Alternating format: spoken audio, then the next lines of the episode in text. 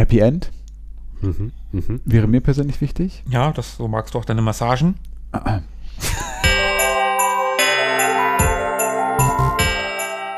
Ewig gestern. Der Podcast über Retro-Spiele und Popkultur, Vergangenes und aktuell gebliebenes. Die Retro Boys gehen mit euch der ganz großen Frage nach: War früher wirklich alles besser?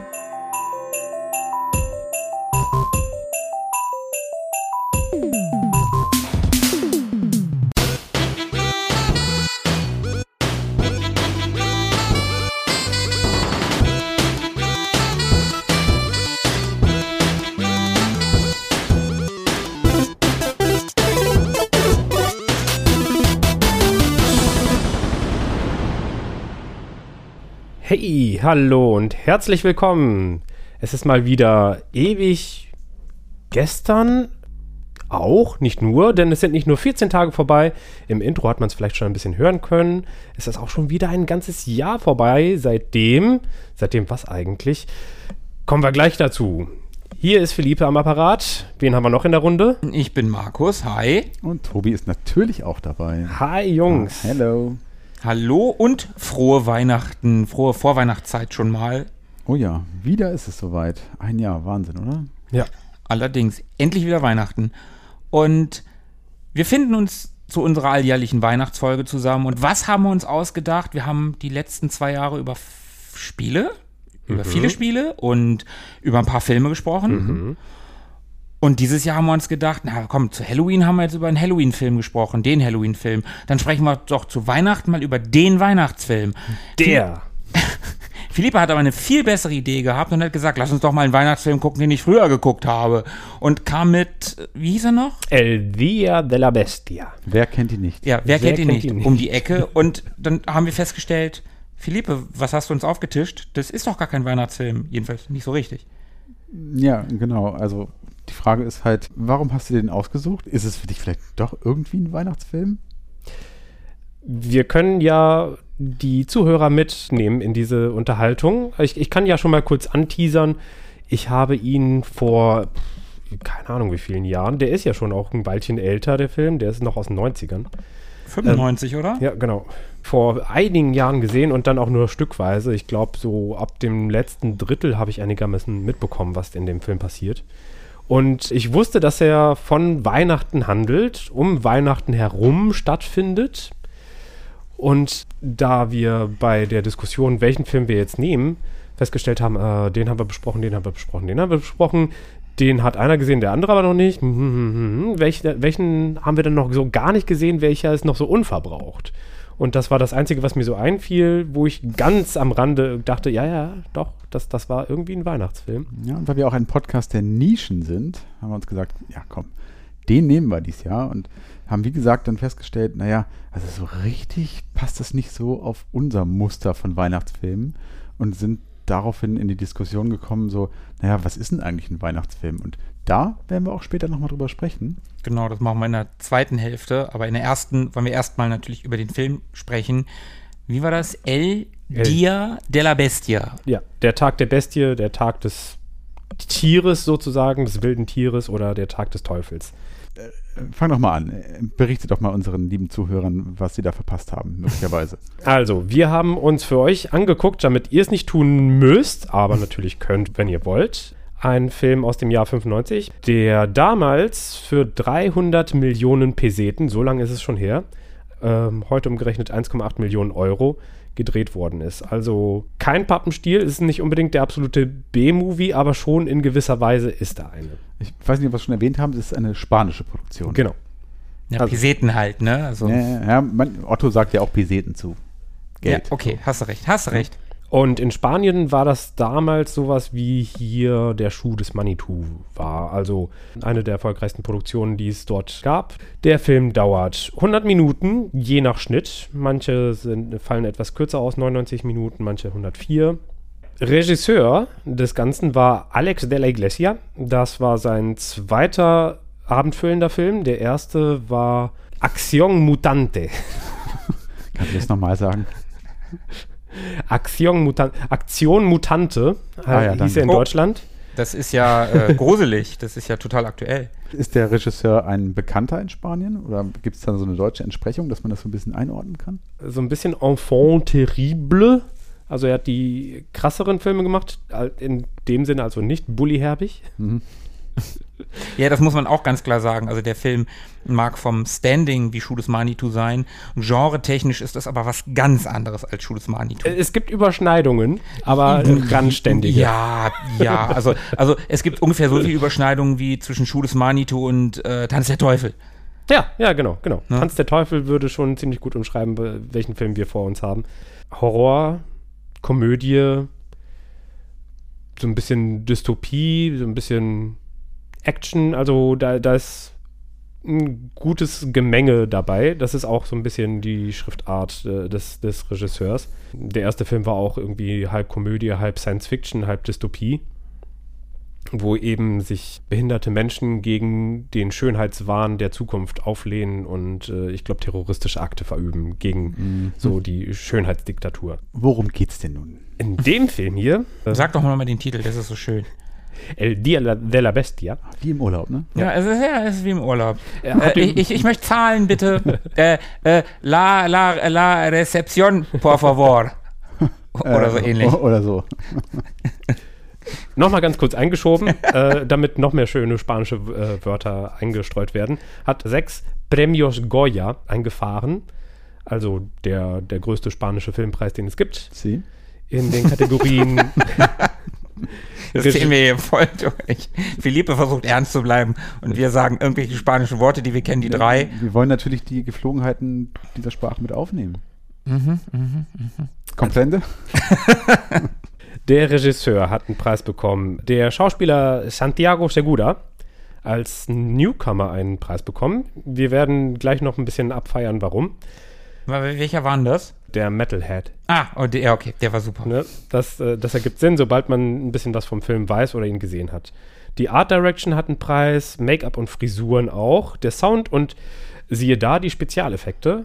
Für die Zeit und dafür, dass es eben keine mhm. amerikanische Produktion war, waren die jetzt nicht zum Brechen, sondern ja, doch. Für die Zeit und dass er so billig war und dass er aus Spanien kam und viele uns, die man vielleicht noch hinzufügen könnte, waren die Effekte gar nicht mal so gut, so schlecht. Wie viel hat er noch gleich in den USA eingespielt? Lass mich mal ganz, ganz, ganz nach unten scrollen, denn da befindet sich auch die Zahl 8100 Dollar. oh. Also, das ist Nische. Das war das VHS-Verkaufszahlen. Das Aber war hey, tatsächlich an der, Kin an der Kinokasse. Das sind 8100 Dollar mehr, als unser Podcast in Amerika einspielt. und jetzt kommt ihr. Also so habe ich das noch gar nicht gesehen. Ja. Stimmt, stimmt, ja, richtig. Kannst mal sehen. Also hier, wir sollten mal aufhören, uns über diesen Film lustig zu machen. Ja, absolut. Wir haben aber eine bessere Quote, was das anbelangt. Also Nicht in den USA. Investitionen zu Einnahmen. Ja, okay. Hm. Wir haben keine Einnahmen. Ja, also ausgeglichen. Sie. ja, also, ja, die Spezialeffekte fand ich teilweise recht ordentlich und teilweise na, halt, so oberstes B-Movie-Niveau. Das ja. ist schon okay. FSK 16. Da haben wir einen Eindruck davon, dass die Handlung nicht unzimperlich ist. Der baskische Priester Angel Berriatua glaubt in der Offenbarung des Johannes eine geheime Botschaft entziffert zu haben, die zum Inhalt Geburtsort und Zeitpunkt des Antichristen hat nämlich Madrid am 25. Dezember. Da kommt das Weihnachtsthema so ganz langsam rein. Mhm. Zu der Zeit nehmen dort in der Stadt aber auch Gewalt und Vandalismus zu. Also irgendwie so ein seltsames Gefühl von Unruhe und Gefahr kommt auf. Angel ist davon überzeugt, den Weltuntergang aufhalten zu müssen und beschließt, nach Madrid zu reisen. Auf der Reise versucht er schon so sündhaft wie möglich äh, sich zu verhalten. Da kommen die ersten kleinen Comedy-Elemente hinzu. Mhm. Ich fand ähm, ganz, ganz, Entschuldigung, ich fand ganz großartig, wie er den Pantomimen in den U-Bahn-Schacht ja. stößt. Ja, ja, das war, also, super. Also, man sieht ja am Anfang diese beiden Priester, wie sie miteinander reden. Der eine wird vom Kreuz erschlagen und dann kommt dieser Weil er zu viel wusste. Ja, weil, weil Angel ihm alles erzählt hat. Genau. Und Angel ist ja nur nicht erschlagen worden, weil seine Papiere runtergefallen sind. Ja. Eigentlich wäre er auch erschlagen worden. Mhm. Und dann kommt dieser, der gleiche Priester nach Madrid und klaut einem Obdachlosen Geld aus dem Bettelbecher mhm. und was macht dann noch? Klaut einem Typen den, den Koffer, der eigentlich ein Taxi rufen will. Und man fragt sich da ja zu dem Zeitpunkt, warum zum Geier macht er das? Das weiß man ja noch gar nicht. Spielt er nur die Rolle des Priesters? Genau, Ist genau. Ist er gar kein Arsch? Priester? Ja. Ist er eigentlich ein Arschloch? Und ich habe da ja noch spaßeshalber gesagt, ja, guck mal hier, Priesterkostüm, ne? Glaubt ja sowieso keiner, dass, dass ein Priester einem, einem Bettler das Geld aus dem, aus dem Becher klaut. Und dann sieht er halt auf der Straße diesen Pantomimen, der auf einer auf so einer Art Stromkasten, auf so einer Erhöhung, vor so einer Treppe, wo es zu der U-Bahn runtergeht, vor diesem Gitter steht und da halt seine, seine Pantomimen-Dinger macht. Und dann stellt er sich so vor den und guckt den kurz an. Er geht sogar einen Schritt vorbei und geht dann einen Schritt zurück. Ja. Ja. Und dann schubst er ihn einfach am Bein und dann fällt er einfach nach hinten in diesen U-Bahn-Schacht rein, also in die Treppe runter. Das ist eigentlich, es ist, also wenn man Das ist darüber schon redet, ganz schön asozial. es ist super asozial, es ist einfach scheiße, aber in dem Moment, ich fand es echt ziemlich lustig. Das ist richtig lustig in, Also in der Szene. der gibt sich alle Mühe, sein Konto an bösen Taten möglichst schnell aufzufüllen. Und das fragt man, fragt man sich ja, wenn man dann weiß, also ne, man, man am Anfang sche es scheint ja ein richtiger Priester gewesen zu sein. Philippe, warum hat er denn das gemacht? Magst du uns das mal weitererzählen? Da kann ich gerne weitererzählen. Jedenfalls sieht man da, also um, um das nochmal ein bisschen zu beschreiben, der, der Priester wirkt aber sehr verhalten und, und zurückhaltend, während er das alles macht. Und dann sind das sehr trockene Handlungen. Also da Mhm. Ja, ist jetzt stimmt. nicht die, die Furie, die in seinen Augen blitzt, sondern er scheint sich das irgendwie so äh, sachlich vorzunehmen, dass er das jetzt wohl machen muss. Und dann macht er das, wie andere ihre Steuererklärung ausfüllen. Vielleicht noch kurz eingeschoben, so von der Erscheinung ist es so ein bisschen eine Mischung aus äh, Louis de Funès und Didi Hallervorden mit ein bisschen Don Camillo mit drin. Ja. ja, ja. Also- das ist toll. Sehr, sehr gut beschrieben. Vor allen Dingen finde ich von, irgendwie sah der Typ tatsächlich für mich sehr französisch aus. Ich finde der Schauspieler, wie er sich bewegt hat, wie, wie, wir haben die synchronisierte, wir haben die deutsche Fassung geguckt, aber trotzdem, wie er, wie er gesprochen hat, also wie, wie seine Lippenbewegungen waren, im, im Original dann natürlich, irgendwie sah er das alles sehr französisch für mich ja aus. baskischer Schauspieler. Ja, genau. Ja, okay. Geht also so in die Ecke? nah an Frankreich dran, genau. Ja. Aber also er ist zumindest eine sehr, sehr äh, friedliche und äh, ja, so, so eine humorvolle Person, so Erscheinung zumindest. Ja, also sieht ja, freundlich aus. Ja, er sieht Ja. freundlich, lustig, ein bisschen, bisschen vertrottelt aus. Ja, genau. Ja. Aber auf so eine nette Weise vertrottelt. ja. Vertrottelt, weil naiv. Und da er gar keine Ahnung von diesem ganzen Thema, dem Satanismus und der Teufelsanbetung und so hat, versucht er in Inf- Informationen zu kommen in seiner naiven Art und Weise. Und zwar in einem Metal-Plattenladen. Dort trifft er José Maria. So ein Death Metal-affiner Mitarbeiter. Alle Mittel sind Angel recht, um bei seinem Vorhaben weiterzukommen. Und José Maria kann ihm mit seiner satanistischen Expertise und einer Unterkunft in der Pension seiner resolut feindseligen Mutter behilflich sein. Der Typ ist halt auch geil, ne? Das ist. Also der klischeehafte Metal, also wie man sich so einen Comicladenbesitzer vorstellt, das ist Mhm. die Entsprechung in einem Metalladen, also irgendwie dick, ungepflegt, zu einem, ich glaube, Jeansweste an. Ja, der, der hat immer so eine Kutte. Ja, Ja, ja. Irgendwas Weste, irgendwas Leder, irgendwas Denim. Ja, ja, und- ja. Und, ja, der- und der ist super. speckige lange Haare und einen und einen ungepflegten Vollbart. Also, Tobi, du hast gesagt, dass er dich an Hoagie aus Mhm. Of the Tentacle erinnert hat. Kann ich total nachvollziehen. Und mich hat er an eine pummelige Version von, ohne Make-up natürlich, von Lordi erinnert. Also von dem Sänger Mhm. der Band Lordi. Und von der Art und Weise, wie er spricht und sich gibt, hat er mich noch an Zed aus Police Academy erinnert. Scheißbullen. Genau. Ja, So ein bisschen wahnsinnig irgendwie. Und das, das ist super. Also wie die Szene in dem Plattenladen ist geil und wie er, wie er mit dem, mit diesem Zettel kommt, auf dem, ich glaube, die erste Band ist Napalm Death, Ja, die dann falsch geschrieben ist. In, in spanischer Lautschrift sozusagen, ja. Und darunter Iron Maiden und die dritte weiß ich nicht mehr. ACDC. Ehrlich? ACDC. Okay, okay, deswegen weiß ich es nicht mehr. Und da habe ich dann so gedacht, okay, Napalm Death, okay, aber Maiden, ah, das ist aber hartes Zeug, sagt der, sagt der Plattenladenbesitzer dann. Und, äh, nee, ja. okay, Napalm Death, okay, aber naja, egal. das, was am lustigsten aussieht, wenn man es falsch schreibt. Mhm. Ja. okay, also die beiden sind unterwegs, um den Auftrag von Angel auszuführen, irgendwie an den Teufel heranzukommen, um zu, herauszufinden, was man gegen den Weltuntergang tun kann. Ja gut, die sind ja aber nicht gleich unterwegs, ne? Die lernen sich dann ja in, in der In der Pension. in der kennen. Pension noch mal, noch mal ein bisschen näher kennen. Also man merkt schon, dass der José den Angel irgendwie ganz cool findet, weil da kommt plötzlich ein Priester rein, der sich für Metal interessiert. Und das findet der irgendwie geil und dann hilft er dem ja und sagt ja hier, ne, geh zu meiner, geh zu meiner Mutter, die hat eine Pension und sag ihr, dass du von mir kommst und äh, geh zu meiner Alten, sagt er. Mhm. Und dann nächsten Morgen treffen die sich ja dann beim Frühstück wieder und das ist auch ganz geil. Dann kommt ja auch sein Opa rein mit einem, mit dem offenen Bademantel, wo der ganze Zeit der Pellermann unter der Speckschwarte rausguckt und dann also denkst auch ein du, verstörendes Familienunternehmen. Dann denkst du, ja, aber er hat seinen Opa ja trotzdem irgendwie lieb, obwohl Opa irgendwie ein bisschen komisch ist. Kümmert sich total um den. Ja. Und er peppelt den mit Drogen auf, damit er stimmt. nicht die Lebensgeister verliert. Ja, stimmt. Ja. Also ein, ein sehr fürsorglicher Metalhead, der ein bisschen trottel, also auch trottelig auf seine Art daherkommt. Mhm. Dieses Duo mit seiner ganz eigenen Dynamik tritt in Kontakt mit dem Fernsehokkultisten Professor Kavan. Sie glauben, dass der am ehesten wisse, wie man mit dem Teufel in Kontakt treten könnte. Nach einiger, in Anführungszeichen, Überzeugungsarbeit, da zweifle ich ein bisschen an der Drehbuchschreibweise und an der Motivation des äh, Professors, der sich erst wehrt und dann kommt als eines der Argumente eine Shotgun ins Spiel und dann macht er aber bereitwillig mit. Mhm.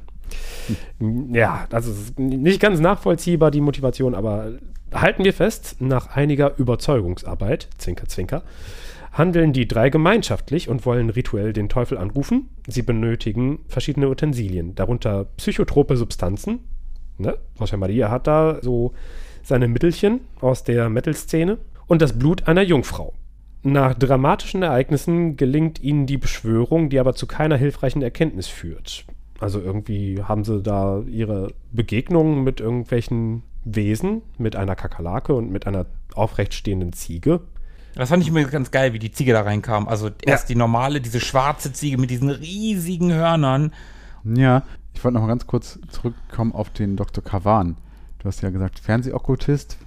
Vielleicht muss man nur noch kurz zu erwähnen, man kann sich den ja vorstellen wie so ein Fernsehpriester im Prinzip. Ne? So jemand, der, so ein Scharlatan, der im Fernsehen so windige Shows schmeißt irgendwie. Ja, genau. Ja, das war ja so, rufen Sie mich an ja, und genau. äh, ich lese in Ihre Zukunft und machen Sie dies, machen Sie das. Und Mit einer kultischen Anhängerschaft. Genau. Mhm. Genau, aber es stellt sich ja heraus, dass er wirklich ein bisschen Expertise hat und nicht nur ein Scharlatan im Fernsehen ist. Tatsächlich, also äh, viel Scharlatanerie, aber irgendwie kennt er sich doch mit den Details aus und weiß, woran es haken könnte und hat lauter Utensilien auch bei sich zu Hause und irgendwelche Schriftstücke. Und ich finde auch genau in dem Moment, wo ihr gerade gesagt habt, dass da dieser Ziegenbock auftaucht, also bis dahin gab es ja eigentlich auch noch gar keine übernatürlichen Momente in dem Film. Und dass da jetzt plötzlich ein Ziegenbock auftaucht, ist ja schon irgendwie so ein bisschen spooky, finde ich. Aber jetzt, und da greife ich vielleicht ein bisschen vor, mhm. Aber taucht denn da wirklich ein Ziegenbock auf? Frage ich dich jetzt einfach mal. Die sind voll drauf. Ach so, da, ja, okay, das könnte auch sein. Ja. Ne? Aber das ist ja, das ist ja der eigentliche Grund. Du hast ja, Philippe, gerade schon in so einem Nebensatz einfach gesagt, ja, weil sie halt den Teufel anrufen wollen. Das ist ja eigentlich der Hauptgrund, warum der Angel in der ersten, in den ersten, keine Ahnung, 20 Minuten des Films so super fies ist und alle möglichen Leute irgendwo runterschubst, Leuten Geld klaut. Der versucht ja, Böses zu tun, damit der Teufel überhaupt auf ihn aufmerksam genau. wird, weil er mit dem Teufel reden will. Das erzählt er ja dem José auch, weil er mit dem Teufel reden will, weil er weiß zwar wo, also in welcher Stadt der Antichrist geboren wird und er weiß wann, am 25.12.95. Aber nicht wo genau. Aber nicht wo genau. Und das will er vom Teufel erfahren. Führt aber zu keiner Erkenntnis. Also sie haben. Zumindest nicht diese Begegnung mit dem nee, Ziegenbock. Nicht die Begegnung mit der Kakerlake und auch nicht die mit dem Ziegenbock. Genau. Die war einfach nur erschreckend. Und vor lauter Schreck und Angst, dass sie weiter gejagt werden von irgendwelchen Ziegenböcken oder anderen Wesen, kommt es zu dramatischen Ereignissen und sie fliehen vor irgendwelchen Erscheinungsformen des Bösen, die man sieht oder auch nicht sieht. Und zwischenzeitlich auch sogar vor der Staatsgewalt, weil einfach äh, bekannt wird, dass äh, irgendwelche Gewaltverbrechen und, und äh, Freiheitsentzüge und so stattfinden. Da, die ballern da ja auch mit einer Shotgun ja, teilweise ja, rum, ne? Genau, also die verhalten sich ja nicht gerade unauffällig. Da genau. wird schon ordentlich Aufsehen erregt. Also es eskaliert zwischendurch ordentlich und es wird im Laufe des Films auch nicht weniger, sondern eher mehr. Mhm. Muss man vielleicht noch diese Erscheinungsform des Bösen einmal kurz skizzieren, diese vier Typen? Diese vier Typen, die mit Teil dieser Gewaltwelle in Madrid sind, das sind so vier Schnösel, vier reiche Yuppies Typen, irgendwie, ne? Ja. die es beispielsweise oder in den Szenen, die wir zu sehen bekommen, eigentlich ausschließlich auf Obdachlose abgesehen Mhm. haben und für, äh, für die Bereinigung Madrids stehen. Also Mhm. sie handeln. Sie, das sind Machertypen, die Obdachlose zusammenschlagen und anzünden. Genau, und auch drastisch, ne? Das ja, war, schon, super drastisch. war schon krass. Die haben da einfach so einen Typen angezündet, der dann da rumlief. Und das äh, sieht man auch äh, quasi zur Gänze, auch wie dann verkohlte Leute auf Krankenwagen Mhm. tragen, weggetragen werden. Genau, also das ist auch so ein ganz auffälliger Kontrast, finde ich. Also dieses bisschen lustige am Anfang durch diesen Priester Angel, wie er da so ein bisschen slapstick-artig schon fast agiert, das dann im krassen Kontrast steht zu solchen Bildern auch Ja. plötzlich. Und man kann sich ja auch Madrid, du hast es ja eingangs auch schon gesagt, das von einer Gewaltwelle irgendwie überrollt wird. Das ist ja auch so ein bisschen verstörend. Hat mich teilweise so ein bisschen an äh, Ghostbusters erinnert, wo die ganzen Bewohner von New York City durchdrehen. Den zweiten dann. Mhm. Mhm. Ne, die werden ja plötzlich auch alle irgendwie äh, aggressiv und, und komisch so. Das Gefühl hatte ich da auch so ein bisschen. Also die, die ganze Stadt ist halt so rausgerissen aus seinem normalen Treiben und ist irgendwie so ganz hektisch und dreckig und gewaltbereit und Mhm, aggressiv. Und auch diese vier Typen, die, die forcieren das dann ja nochmal in ihre Person, ne, die da Genau. auf, aufräumen wollen in dieser dreckigen Stadt. Und die, die Obdachlosen da verprügeln oder Ja, so. die sprühen doch auch immer irgendeinen Spruch an die Wand. Ach, den habe ich jetzt gar nicht mehr auf dem Schirm. Schade. Und die flüchten ja auch sehr spektakulär über diese supergeile Schweppes-Werbung, Mhm. Ach stimmt, ja. Genau. Mhm. Also was, die, ich, die, was die, ich wirklich geil fand. die Flucht war auch so chaotisch, wie die Story und die Stadt beide sich darstellen. Äh, eben diese Hochhausfassade mit der Schweppes-Werbung, die, ich glaube, 14, 15 Stockwerke über der Madrider äh, Hauptstraße da führt. Oder sie sind in einer Versammlung von Extremisten, in der es plötzlich voll abgeht und es zum Tumult kommt. Oder äh, Extremisten? mhm, War das mit diesem, mit diesem Redner? mit dem Redner, genau. Ja, Mit dem Redner? Meinst du diese Nostradamus-Geschichte? ja, genau. Das waren doch keine Extremisten. Das war sozusagen, also das waren so Leute, die vom Einschlag her so ähnlich drauf waren wie die vier Yuppies, die die äh, Obdachlosen zusammenschlagen. Nur, dass sie eben no noch nicht so handlungsbereit waren. Okay, mir kam das eher wie ein Vortrag also- über Nostradamus vor. Ideologisch extremistisch, Genau. könnte Ja. man sagen. Habe ich so nicht wahrgenommen. Tut mir leid. Also, die haben sich halt auch der Reinheit Madrids verschrieben. Das kommt dann aber irgendwie nicht so ganz durch, weil es einfach direkt so chaotisch wurde. Oder in einem Metal-Club. Also Mhm. die, die Abwechslung der Fluchtsequenzen, die ist, äh, sorgt auch für totalen Drehwurm.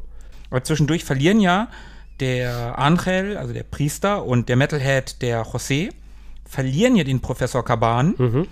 der ja von diesem Gerüst, von diesem Schweppes, von dieser Schweppwerbung runterfällt, das aber auch überlebt und dann ins Krankenhaus kommt. Und weil er ja dann durch diese Erscheinung des Ziegenbocks geläutert wurde oder geläutert, also überzeugt wurde in seiner Fernsehsendung, dann versucht, mit den beiden wieder Kontakt aufzunehmen. In einer Sondersendung an Heiligabend. Genau, in einer Sondersendung an Heiligabend, wo er darüber berichtet, dass der Antichrist geboren werden soll.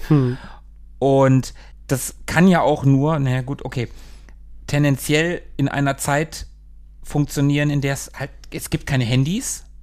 Mhm. Also du hast keine Möglichkeit, mit den Leuten Kontakt aufzunehmen, wenn die einmal unterwegs sind. Es gibt die Möglichkeit dann über die Telefonzelle die, mit Münzwurf. Das können die, Ne? die an der Telefonzelle sind, aber woher soll Professor Kaban wissen, an welcher Telefonzelle er anrufen müsste? Ja, ja, nee, das nicht. Also probiert das über, übers Fernsehen. Und tatsächlich funktioniert es, weil das Drehbuch es so will und weil die beiden halt gerade vor einer vor einem Fernsehgeschäft stehen, wo Professor Kaban läuft. Und Ja, glücklicherweise ist auch eine Telefonzelle in der Nähe. weil es noch Fernsehgeschäfte gab, Ladengeschäfte, Auch wo geil. Fernseher Voll- stehen, voll wo, geil, so, voll geil. wo so Fernsehprogramm läuft, Ja. mit Ton wohlgemerkt. Mit Ton, ja, richtig.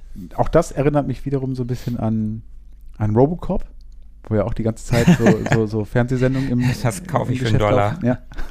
Also bei dieser Fernsehsendung versucht er Kontakt aufzunehmen. Insgesamt sollen auch Informationen zusammenkommen, wo sich was ereignet. Und nach eigenen Recherchen stellt Professor Kaban fest, dass er herausgefunden hat, wo die Geburt stattfinden soll.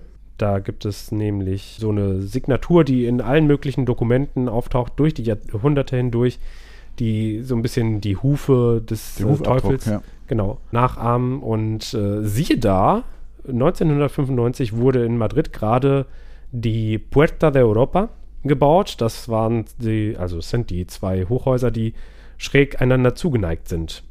Und die sehen halt genauso aus wie diese Signatur und da soll es zum Showdown kommen. Ja, weil Kirche, es wird ja öfter mal im Film gesagt, dass der Teufel Gott kopiert. Verhöhnt sogar. Ihn nachäfft. Genau, also mit, mit seinem Kopieren auch verhöhnt. Mhm. Und der Professor Kaban sagt ja auch, okay, wo wird Gott angebetet? Wo passiert das alles?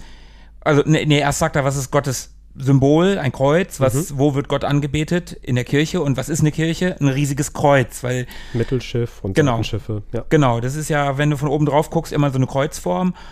Und dann hat er halt in diesen, diesen Schriften dieses, wenn da Satan ist und so stand, dann war immer diese zwei schrägen Striche mit, mit in der Unterschrift in Anführungsstrichen, die waren da immer über die Jahrhunderte verteilt. Und dann sind genau diese beiden Hochhäuser, die auch schräg sind, aufeinander zugewandt, genau wie in dieser Unterschrift. Und das muss dann natürlich das Haus des Teufels sein. ja, weiter habe ich die Zusammenfassung nicht geschrieben. Wie weit wollen wir noch spoilern? Ja, wir Naja. spoilern den komplett durch natürlich. Wir spoilern immer komplett Du hast ja durch. schon gesagt, es kam jetzt da zum, zum Showdown. Also sie gehen jetzt auf dieses Haus und wollen da, glaube ich, aufs Dach und landen Mhm. da auch irgendwann, treffen dort wieder auf eine Szene, wo sie wieder auf diese vier Yuppie-Typen treffen. Das ist noch unten und da sind ein paar Obdachlose, weil das ja noch eine Baustelle ist, dieses Haus. Und Da da unter, unter Kartons hört man dann auch ein Baby schreien, das da scheinbar geboren wurde. Und das fand ich ganz schön krass. Ja. Dann kommen halt die, diese Yuppie-Typen und die haben Waffen dabei Mhm. und die schießen dann auf diese ganzen Obdachlosen und töten damit auch das Kind. Mhm. Ja.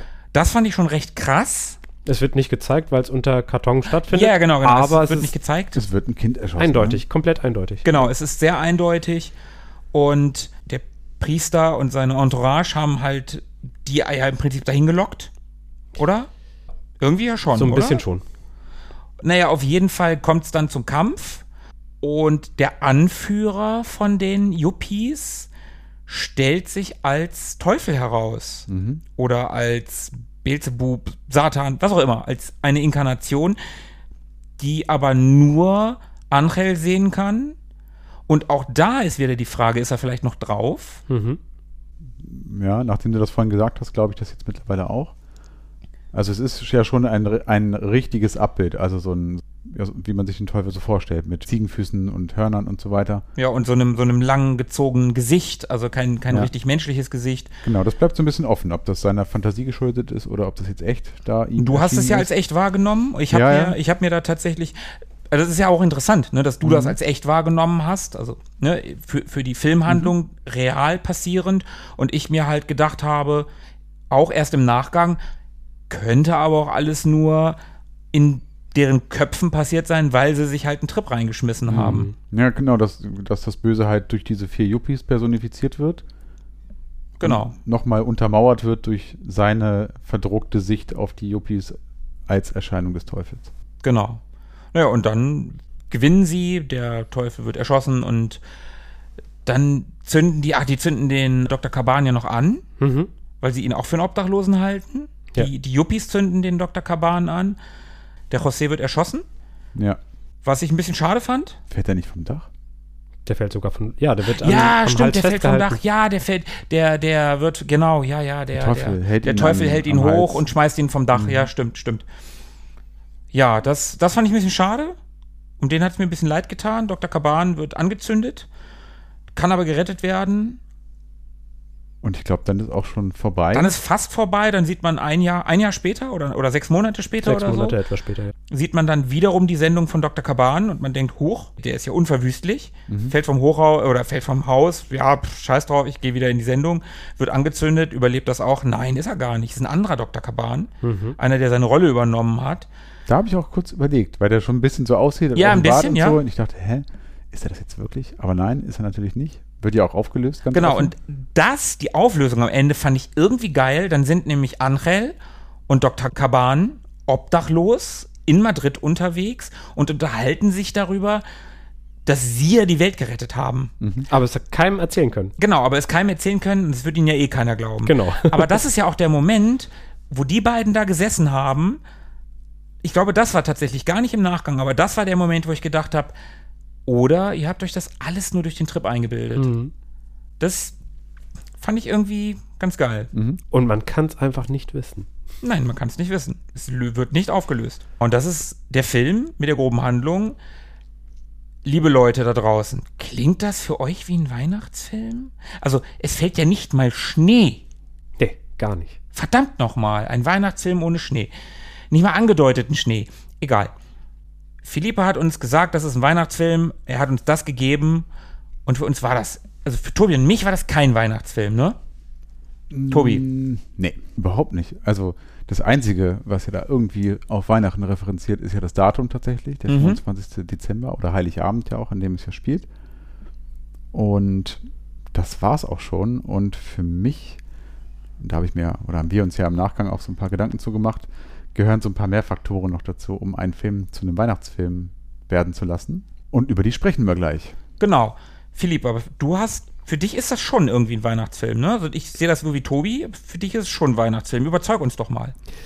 Nicht im klassischen Sinne ein Feel-Good-Weihnachtsfilm. Das ne? muss es ja auch nicht sein. Es gibt ja auch nicht viel gut Weihnachtsfilme. Also, wenn ich so an äh, Kevin allein zu Hause denke, dann ist natürlich sehr viel äh, Weihnachtsdeko und es fällt Schnee und am Ende wird alles gut. Und zwar an Weihnachten wird alles gut und die Familie findet irgendwie wieder zurück oder, oder zusammen. Und äh, so ist es eben auch mit, sagen wir, Stirb langsam. Da schneit es da? Ja, Das Papier am Ende, genau, Jein. Jein, okay. darum sage ich nicht mal angedeuteter Schnee, also nicht mal angedeuteter Schneefall und den hast du bei Also- Stirb langsam. Übrigens Alice am Anfang, der zieht ja eine Line und McLean sagt noch so cool zu ihm, schneit's in Kalifornien? Kolumbianischer Schnee. Ja, Aber auch da findet Familie quasi wieder zusammen. ja, Ne? richtig, richtig. Und- und Freundschaft, Freundschaft. Und genau das ist exakt das Thema von El Dia de la Bestia, nur eben gespiegelt. Weil in dem Film alles gespiegelt wird, was Weihnachten ist. Sozusagen ist das Thema schon Weihnachten, nur eben ins Gegenteil verkehrt. Ich habe mir so ein bisschen aufgeschrieben hier, dass es eben diese doppelbödige Interpretation des Films gibt, bei der man einerseits sagen könnte, der Teufel tut alles, um sich über Gott lustig zu machen, das hat man gerade eben schon. Also der Film beinhaltet die Menschwerdung des metaphysischen Wesens, ne? genauso wie in der Weihnachtsgeschichte. Gott wird zum Menschen und kommt auf die Erde. Also ne? wird genau nachgemacht. Und dann haben wir eben genau den gleichen Tag und wir haben auch schon das Thema des, der Bauform des Tempels, nur eben, dass es nicht ein Kreuz ist, sondern der Hufabdruck des Teufels. Wer kommt vor? Josef, Maria, nur in, eben in einer Person, José Maria. Es kommt auch ein Engel vor, also Angel. Die Neugeborenen, die in dem Film verschwinden, das ist ja auch eine Zeitungsschlagzeile, Mhm, Stimmt, ja. äh, die am Anfang des Films erwähnt wird. Die könnte man sogar als äh, Anspielung auf Herodes Kindermord nach Matthäus irgendwie lesen. Und Entschuldigung. Herodes immer an das kleine Arschloch denken. Kennt ihr diese, äh, es ist ein Arschloch Maria? Kennt ihr das? Kennt ihr diese Comics? Das kleine Arschloch? Das kleine Arschloch? ja. Und da gibt es auch, da gibt's auch die Weihnachtsgeschichte von. Und das Ding heißt, es ist ein Arschloch Maria. Okay. Und da stehen in der einen Szene ein paar Kinder vorm, vorm Tempel oder vorm, vorm Schloss, vor der Burg von Herodes. Und es ist eine riesen Sprechblase drüber. Die schreien gleichzeitig, Herodes hat Hodenkrebs. Um ihn zu verhöhnen. Ist eigentlich gar nicht so lustig. Ich musste da gerade dran denken. Und ich fand das damals unfassbar witzig. Obwohl ich überhaupt kein Fan des kleinen Arschlochs bin. Aber das fand ich sehr, sehr lustig. Egal, äh, zurück zu José Maria. Herodes Kindermord nach Matthäus und das vermeintliche, naja, Kind, was da geboren wurde am Ende, das ist irgendwie auch von armen, reisenden Leuten und so, also obdachlosen Leuten, so wie es damals mit Jesus und Josef und Maria auch gewesen ist, ne, irgendwo in irgendeiner Krippe, also in, in einem Futtertrog wurde das Kind geboren. das ist quasi also eine 1 zu 1 Spiegelung, nur eben in zerbrochenen Mosaikspiegelstücken ähm, der, der Weihnachtsgeschichte. Also tatsächlich wirklich sehr, sehr, sehr nah dran an der Weihnachtsgeschichte und damit irgendwie auch weihnachtlich, nur eben genau das Gegenteil davon. Aber dann ist es ja auch kein Weihnachtsfilm, das ist ja ein Anti-Weihnachtsfilm. Sozusagen. Wenn es das alles spiegelt, dann ist es ja eben halt kein Weihnachtsfilm. Dann haben Tobi und ich ja doch recht. Ich will jetzt ja auch, ich will mal recht haben. Dann können wir es so festhalten. Also Weihnachten ist ein extremes Thema in dem Film, aber eben nicht so, wie man es erwartet, Mhm. sondern es, es wird komplett äh, subvertiert quasi. So wie der Antikriegsfilm auch irgendwie ein Kriegsfilm ist. In gewisser Weise, ja.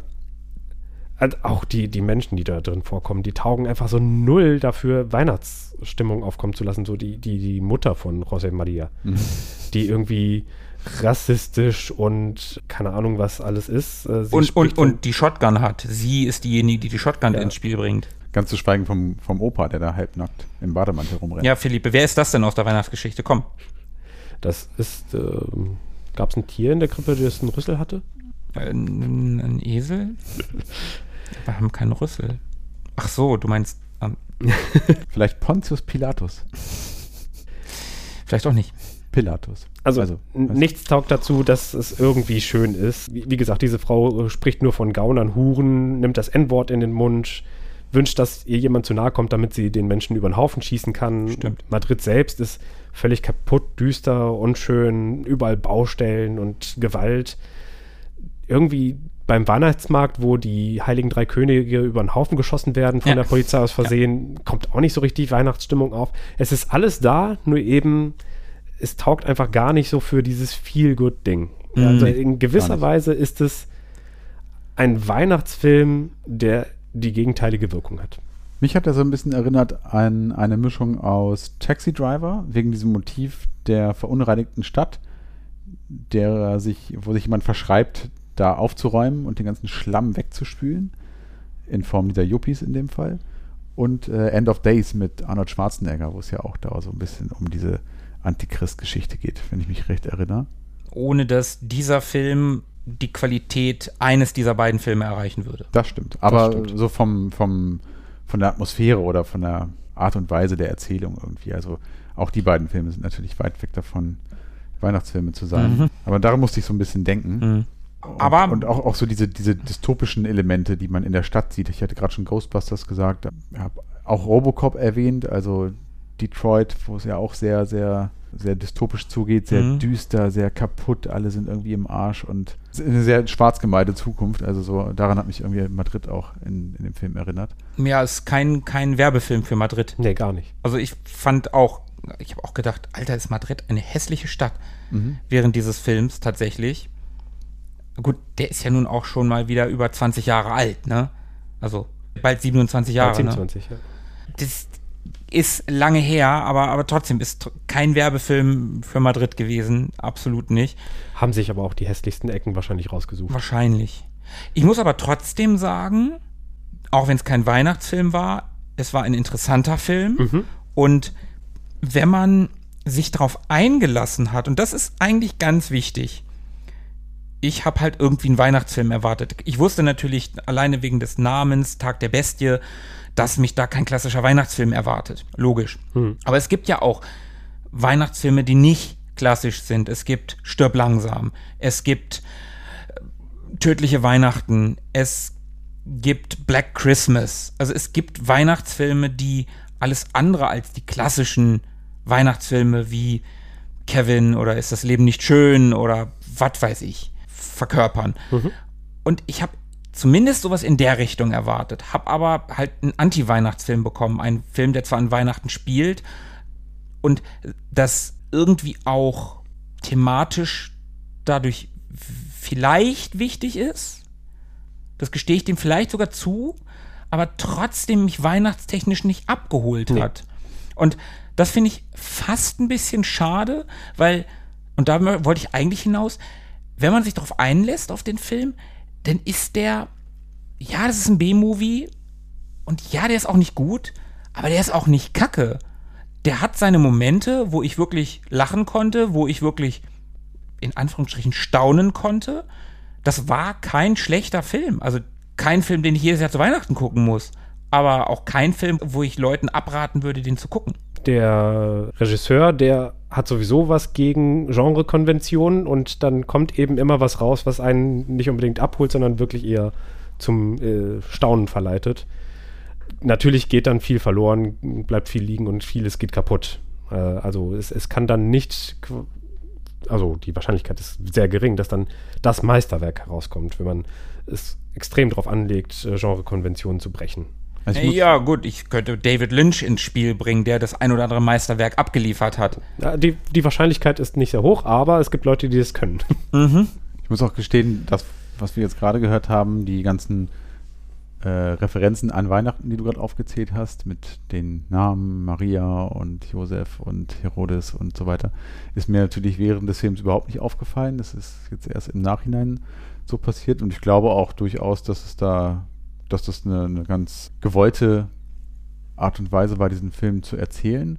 Aber das ist ja dann auch schon die, eine sehr versteckte Weihnachtsanalogie, auch bei einem oder auch für einen Anti-Weihnachtsfilm, was ja Filme wie zum Beispiel Stirb langsam oder äh, Tödliche Weihnachten so anders machen. Mhm. Da ist ja schon das Thema Weihnachten viel, viel präsenter.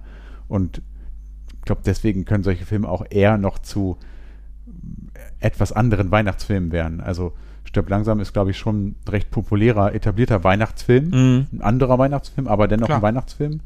Tödliche Weihnachten ebenso. Mhm. Weil eben dieses Thema Weihnachten sehr viel präsenter ist. Und das fehlt aus meiner Sicht auch so ein bisschen an dem Film La, was? Wie heißt El, El Dia de la Bestia. El, El Dia, ich will immer, okay. El Dia de la Bestia. Das fehlt dem Film so ein bisschen und es hätte ihm gut getan, vielleicht auch so ein paar mehr von mir aus auch eine oberflächliche Weihnachtsmomente zu haben. Ein bisschen Schnee, ein bisschen mehr mhm. Weihnachts drumherum, äh, dass man das ein bisschen mehr mit Weihnachten noch verbindet und dann hätte es vielleicht auch mehr Chancen gehabt, dass der Film ja, vielleicht auch aus den Gründen einfach eine, mm, an, an, Weihnachten öfter mal geguckt werden könnte oder für den einen oder anderen ein Weihnachtsfilm geworden wäre. Vielleicht ist er ja für den einen oder anderen da draußen, liebe Hörer. Lasst uns in den Kommentaren wissen. Tobi hat bestimmt heute noch nachgeguckt, ob da noch Platz ist, aber ich vermute schon. Ist noch ein bisschen Platz, ja. Ja, ist noch ein bisschen jetzt Platz. Kurz ne? Also, Jahresende ist noch. Lasst es uns gerne wissen. Ne? Also sagen wir jetzt schon mal mitten in der Folge, ob das für euch ein Weihnachtsfilm ist. Wenn ihr den kennt, kennt ihr den überhaupt? Liebe Leute, kennt ihr den? Hört irgendwer diese Folge? Hallo. Also ich, ich, halte mal für mich fest, das ist ein absoluter Top-Weihnachtsfilm für Zyniker, Leute, die extrem schwarzen Humor mögen und Weihnachtshasser. Weihnachtshasser, ja. ja. Anti-Weihnachtsfilm, ja. Spielt an Weihnachten, wo der Antichrist geboren wird. Ja. Mhm. Das ist Weihnachtshass. Ja. Hast, ja. Du, hast du irgendwelche tollen Momente? Weißt du irgendwas über den Film? Hast du irgendwelche lustigen Trivias? Gibt es da irgendwas? Also ich habe leider nur ein spanisches Making-of auf YouTube gefunden und mein Spanisch ist ein bisschen eingerostet. Ich weiß nicht, was Rost auf Spanisch heißt. Rosta. Oxido. Wie? Oxido. Äh, mein, Sp mein Spanisch ist etwas Oxido. So viel gibt es da gar nicht zu dem Film. Also selbst wenn man alle lateinamerikanischen Filmkritik-YouTube-Kanäle durchforstet, kommt echt nicht viel zusammen. Aber es wurde zum Beispiel erzählt, dass Santiago Segura, der Schauspieler von, von dem Metalhead, von José María, dass der immer wieder darauf angesprochen worden ist, wie überzeugend er den Metalhead gespielt hat und was denn seine Lieblingsbands seien. Und dann muss er immer wieder erklären, dass er eigentlich mehr so auf Frank Sinatra spielt. also, irgendwie hat er es tatsächlich geil. geschafft, den Metalhead zu verkörpern, ohne jemals einen richtigen Zugang zu der Musik gehabt zu haben. Und der Charakter Angel, also der, der Protagonist, der ist inspiriert von einem Priester und Philosophieprofessor, von dem Regisseur. Also den Menschen gab es in der Art sozusagen tatsächlich wirklich.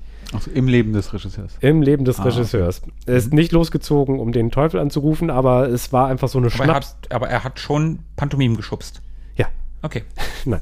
Es war eine Schnapsidee, die ähm, der Co-Drehbuchschreiber und, und der Regisseur schon in, in der Jugend hatten. Was wäre eigentlich, wenn der Professor mal so richtig am Rad drehen würde, wenn er mal so richtig einen drauf machen würde, wenn er völlig ausflippen würde? Und das war dann so die Grundlage dieses Charakters. zur Ziege, die in dem Film häufiger vorkommt, können wir äh, noch mal kurz festhalten, dass beim Versuch, sie bei dieser Seance, bei diesem Anruf, Teufelsanruf erscheinen zu lassen, sie am Set grundsätzlich, sobald die Kameras anfingen zu drehen, einfach hat laufen lassen. Jedes Mal gestrullt. es war einfach nicht möglich, da einen vernünftigen Take draus zu machen. Also mussten die Leute vom Film sich überlegen, wie setzen wir die Szene um? Und dann haben sie einen beinamputierten Schauspieler engagiert, der in ein Ziegenkostüm gesteckt wurde und der dann an Drähten hochgezogen wurde, sodass er an, an Drähten hängend auf diesen dürren, klapprigen Ziegenbeinen stehen konnte. Was? Das war die einzige Möglichkeit, wie sie die Szene haben umsetzen können. Das heißt, die Ziege, die wir im Film gesehen haben, war gar keine Ziege? Zunächst ja und in einer weiteren Einstellung, sobald sie dann aufrecht stand. Vor, Ach, vor wenn sie Kino aufrecht stehen genau. sollte, hat sie ja, gestrullt. Äh, ich weiß es gerade nicht. Ich glaube ja. Irgendwie so. Okay, also, ja, dann, dann ergibt das Sinn, weil wie die, die reinkommende Ziege, die, das, war, das war doch eine Ziege, die, die war doch. Ja, ja. Oder Bock. Genau. Ja, also äh, mhm. ein Bock, klar. Ja. Viel verstörender finde ich, dass es überhaupt Ziegenkostüme gibt. Und die dann auch noch so realistisch aussehen. Na gut, es gibt auch so Ponyplay und sowas. Naja. Ja. Was du so alles kennst. Interessant. Habe ich mal gelesen. Mhm. Was abschließend noch so ein klitzekleines Trivia total gut zu diesem Film und zu der Stadt passt. Madrid liegt durchschnittlich genau 666 Meter über dem Meeresspiegel. okay, das ist geil. Das finde ich super geil. Aber ich habe ja schon gesagt, dass ich den Film jetzt gar nicht schlecht fand. Weißt du, warum sie Madrid ausgewählt haben als, als Ort der Handlung? Ich glaube, das. Weil es 666 Meter über dem Meeresspiegel liegt. Ja, darauf wollte ich gerade zu sprechen. Aber ob das der Grund war oder weil Madrid aus irgendwelchen anderen Gründen bekannt dafür ist, dass es da besonders schmutzig ist oder keine Ahnung, so Molochartig. Eine der größten Städte Spaniens und man, man lässt in Deutschland ja auch Filme in Hamburg, München oder Berlin spielen. Ja, genau. Mhm. Also in, in würde Amerika ich jetzt vermuten. In Amerika ist alles in New York oder Los Angeles oder vieles. Ja. Und ja, dann ist Spanien auch noch zentralistisch aufgebaut, sodass alles auf Madrid hinzuführt. Das ist dann auch nochmal gut für so eine okkultistische, mhm. metaphysische Kiste, wenn, wenn irgendwie das größte Ereignis stattfinden soll, dann wäre das nicht so cool gekommen in Segovia. In wo? Ja, genau. Oder mhm. Palma. Ja. ja. Warum eigentlich nicht, ne? Da tut sich die Erde auf. Das stimmt. Wäre gar nicht so schlimm. Bei den ganzen Besowskis. Egal. Ich habe ja schon gesagt, dass ich den Film gar nicht so schlecht fand. Also ich fand ihn wirklich gar nicht so schlecht. Ich könnte jetzt nicht sagen, wie, was ich dem auf einer Skala von 1 bis 10 geben würde. Aber wie fandet ihr den denn? Also ich fand den auch nicht so schlecht. Ich war im ersten Moment auch ein bisschen irritiert, weil es eben nicht der Weihnachtsfilm ist, den ich erwartet habe. Also ich habe auch, genau wie du, nicht den Feelgood-Weihnachtsfilm erwartet, aber es war auch noch nicht mal der Weihnachtsfilm, den ich stattdessen erwartet habe, sondern noch, noch irgendwas anderes. Fand ihn aber so davon mal losgelöst als Film einfach unterhaltsam zumindest. Mhm. War, war nett, kann man sich mal angucken. Und jetzt gerade auch so mit den Dingen, die ich im Nachgang erfahren habe über den Film, wird er für mich nochmal ein bisschen interessanter. Also ich würde mir ihn jetzt auch sicherlich, vielleicht nicht morgen, aber nochmal angucken mit mhm. dem Wissen von heute. Aber dann wäre es das für mich wahrscheinlich auch gewesen. Also reicht dann auch. Philippe, du musst die Ehrenrettung sein für diesen Film. Ja, da habe ich auch. Zehn von zehn, oder? Da habe ich auch genau die passende Brille für auf, so als, äh, als Patriot, was das anbelangt kann ich mich natürlich nicht ganz davon loslösen. Also wäre das ein rumänischer Film oder ein jamaikanischer Film, dann würde ich sagen, ja, ah ja doch, ganz beachtlich und erstaunlich, dass sie doch so einen soliden Streifen auf die Beine gestellt haben, aber es holt mich jetzt nicht ab. Aber dadurch, dass es auch kulturell eben so diese Verlinkungen zu mir gibt, kann ich mit dem Film A mehr anfangen, weil sowas wie die drei Könige und die Weihnachtsmärkte und so für mich eine andere Bedeutung haben, also nochmal anders verankert sind. Und na, auch, ja, wie gesagt, so, so ein bisschen Patriotismus ist halt auch dabei.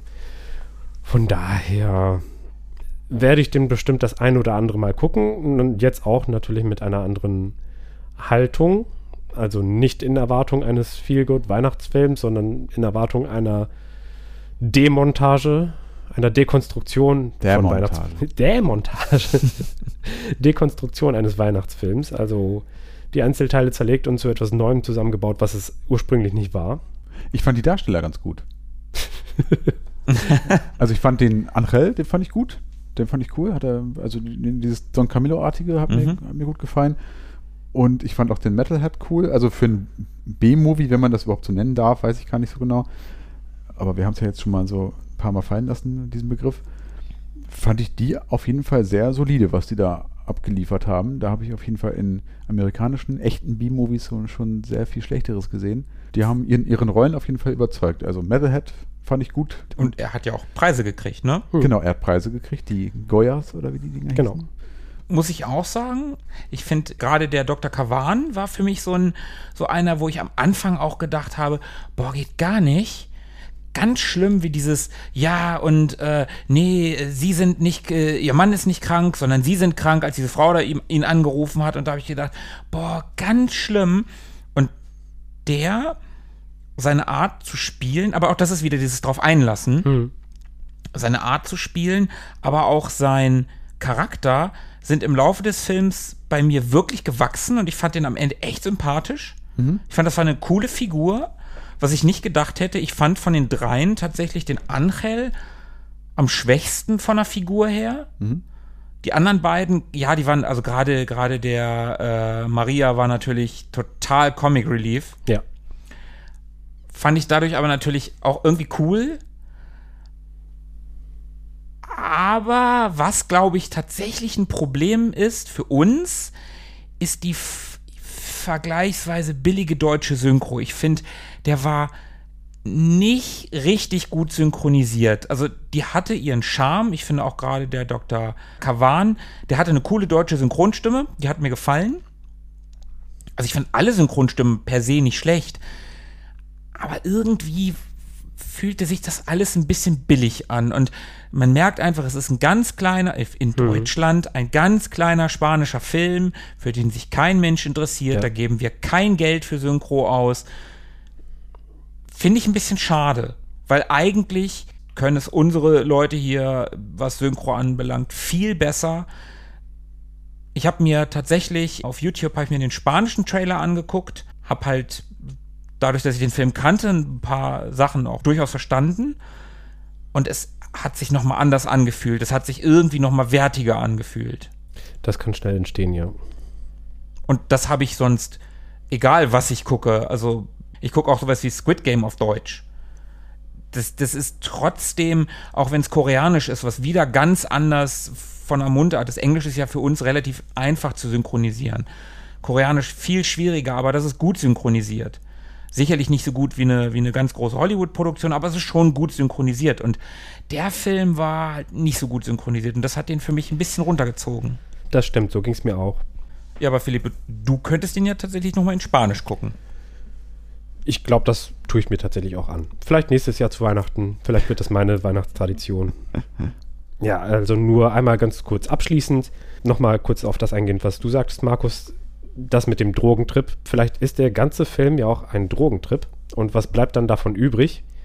Von der ganzen Story, von der ganzen Weihnachtsstory? Ja, nichts. Also dann ist ja wirklich nichts mehr davon übrig geblieben, von dieser ganzen biblischen Erzählung. Aber dann hat der Film immer noch so, so einen Wert für sich, wenn man sich anguckt, was alles für Themen angesprochen werden. Also sowas wie äh, Kritik an, an das verblendete Hineinsteigern in Ideologien, sowas wie die christliche Religion oder Okkultismus oder äh, faschistoide Reinheitsfantasien oder konservativ-populistische Selbstverteidigung vor Andersartigen. Also lauter solche Themen werden da angepackt.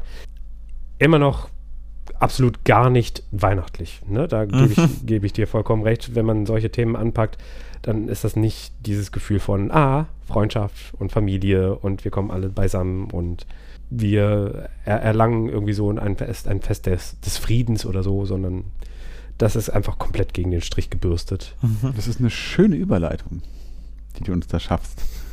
Zu unserer anfänglichen Frage, die wir uns gestellt haben, was denn so ein Weihnachtsfilm eigentlich ausmacht. Genau. Und du hast ja gerade schon so ein paar Dinge genannt in einem Nebensatz. Und bevor wir da jetzt einsteigen, habt ihr denn dieses Jahr außer dem großen El Dia de la Bestia schon Weihnachtsfilme gesehen. Ein. Immerhin. Mit dir zusammen. Ja, wir haben, wir haben keine Kosten und Mühen gescheut und haben noch einen weiteren Weihnachtsfilm für euch geguckt, aber Da- den haben wir schon einmal besprochen. Da war ich dabei. Ja, ja, wir, wir als Retro Boys haben mm, noch Schöne Bescherung geguckt. Christmas Vacation. Yes. Das war's bei euch oder? Das war's bisher tatsächlich, ja. Und heute ist der 14. Heute ist der 14. Tatsächlich Liebe. Oh ja, der ist ganz nett. Den das ist ich ein ganz netter Film. Ist auch noch ein bisschen Zeit. Ein bisschen Zeit ist noch. Ich habe tatsächlich den neuen Home Alone gesehen Mhm. auf Disney Plus. Der, ich, wie heißt der im Deutschen? Im Englischen heißt er Home Sweet Home Alone. Ich glaube, wieder allein zu Hause heißt er. Oder schon wieder allein, irgendwie sowas. So ein, so ein, der nicht eine Sekunde an das Original rankommt, also wirklich nicht eine Millisekunde an das Original rankommt. Aber es gibt trotzdem die eine oder andere lustige Szene, kann man mal geguckt haben. Okay. Ist nicht komplett scheiße, wie ich gedacht habe. Bass kommt wieder vor, das ist ganz geil. Mhm. Auch wenn es nur ein Cameo-Auftritt ist, ist es trotzdem cool, dass der wieder dabei ist. Und äh, die Szenen, die man auch aus dem Trailer kennen könnte, wo Scarface, der Film mit Al Pacino, parodiert wird, Hm. ist super geil. Das, das, das sind wirklich cool, das sind ein paar ganz geile Szenen. Und ja, Stirb langsam habe ich noch geguckt. Tatsächlich gestern. Es kann nicht Weihnachten sein, bevor Hans Gruber nicht vom Nakatomi Plaza gefallen ist. Das ist eine offizielle Weihnachtsregel. Es also ist meine Gesetz. offizielle Weihnachtsregel. Ja. Und das war es eigentlich. Meine Weihnachtsfilme bisher, aber es kommen noch, es müssen noch ein paar kommen. Zwei, zwei wichtige fehlen noch. Wie triffst du denn da so deine Auswahl? Was sind denn so deine Kriterien für einen Weihnachtsfilm? Ich habe da tatsächlich nie so richtig drüber nachgedacht. Mhm. Ich auch nicht. Und dann ist uns ja letzte Woche, als wir, als wir halt äh, besagten Tag der Bestie geguckt haben, haben wir gedacht, okay, wir, wir haben jetzt einen Film gesehen, wir wollen einen Weihnachtsfilm besprechen. Und jetzt haben wir einen Film gesehen, ist gar kein Weihnachtsfilm. Also für zwei Drittel Retro Boys ist er kein Weihnachtsfilm. Und für ein Drittel Retro Boys ist es ein Anti-Weihnachtsfilm. Ja. Wie können wir über den an Weihnachten sprechen? Und dann haben wir gedacht, okay, was, was macht denn ein Weihnachtsfilm überhaupt zu einem Weihnachtsfilm? Und dann habe ich für mich festgestellt, es ist gar nicht so einfach zu beantworten, weil nur weil ein Film an Weihnachten spielt, ist es ja noch nicht zwingend ein Weihnachtsfilm, wie uns Der Film gelehrt hat. genau. Und es hilft noch nicht mal, wenn an Weihnachten jemand von einem Hochhaus stürzt. Ne, dann wird es immer noch kein Weihnachtsfilm. Stimmt. Hans Gruber? Ja, aber der stürzt doch aus dem und das ist ein mega Weihnachtsfilm. Ja, aber José Maria stürzt auch vom Hochhaus und es ist immer noch Stimmt. kein Weihnachtsfilm. Stimmt, hast, Äh, stimmt. Es fällt sogar Stimmt. Professor Kavan vom, Wei- vom Hochhaus und es ist immer noch kein Weihnachtsfilm. Okay, also Haken an Feld vom Hochhaus und Haken an Datum. macht diese, noch die, diese. Analogie habe ich ja gar nicht wahrgenommen. Bei, in beiden Filmen fällt an Heiligabend jemand vom Hochhaus. Im Finale. Im Finale. Oh, oh, das ist ja Wahnsinn. Ja, genau. Also, und dann habe ich so weiter überlegt und ich glaube, einer der, also, nein, der wichtigste Aspekt ist aber, glaube ich, trotzdem, dass der Film in der Weihnachtszeit spielt oder halt an Heiligabend. Also vor Weihnachtszeit oder Heiligabend. Ich glaube, das ist so ziemlich das Wichtigste, um überhaupt sagen zu können, das ist ein Weihnachtsfilm, außer es ist ein persönlicher Weihnachtsfilm, weil ich habe zum Beispiel früher immer ein paar Jahre am Stück das letzte Einhorn an Heiligabend geguckt. Es gab Bescherung mit meinen Eltern. Wir haben gegessen, Bescherung, äh, man hat noch ein bisschen zusammengesessen. Irgendwann habe ich mich in mein Zimmer verzogen und dann habe ich das letzte Einhorn geguckt. So ein paar Jahre am Stück. Ist kein klassischer Weihnachtsfilm, aber für mich trotzdem hat er so eine Verbindung mit Weihnachten. Ich sehe das tatsächlich ganz ähnlich. Ich habe auch so ein paar Faktoren, die für mich erfüllt sein sollten, um es zu einem Weihnachtsfilm werden zu lassen. Und da gehört für mich auch dazu, dass er zumindest an oder um Weihnachten herum spielt. Das ist für mich unabdingbar. Und ich habe auch tatsächlich so ein paar Filme, die so erstmal per se gar nichts mit Weihnachten zu tun haben, die aber aufgrund ihrer Ausstrahlung jedes Jahr wieder an Weihnachten für mich irgendwie sowas Weihnachtliches haben. Das sind zum Beispiel so ein paar Bud Spencer-Filme, die irgendwie immer an Weihnachten laufen im Nachmittagsprogramm oder sowas. Und die für mich auch schon so eine, so eine, ja, so, so, eine, so, so ein bisschen so eine weihnachtliche Stimmung erzeugen könnten. Aber die könnte ich mir auch an jedem anderen Tag im Jahr wahrscheinlich angucken. Wie ist bei dir, Philippe?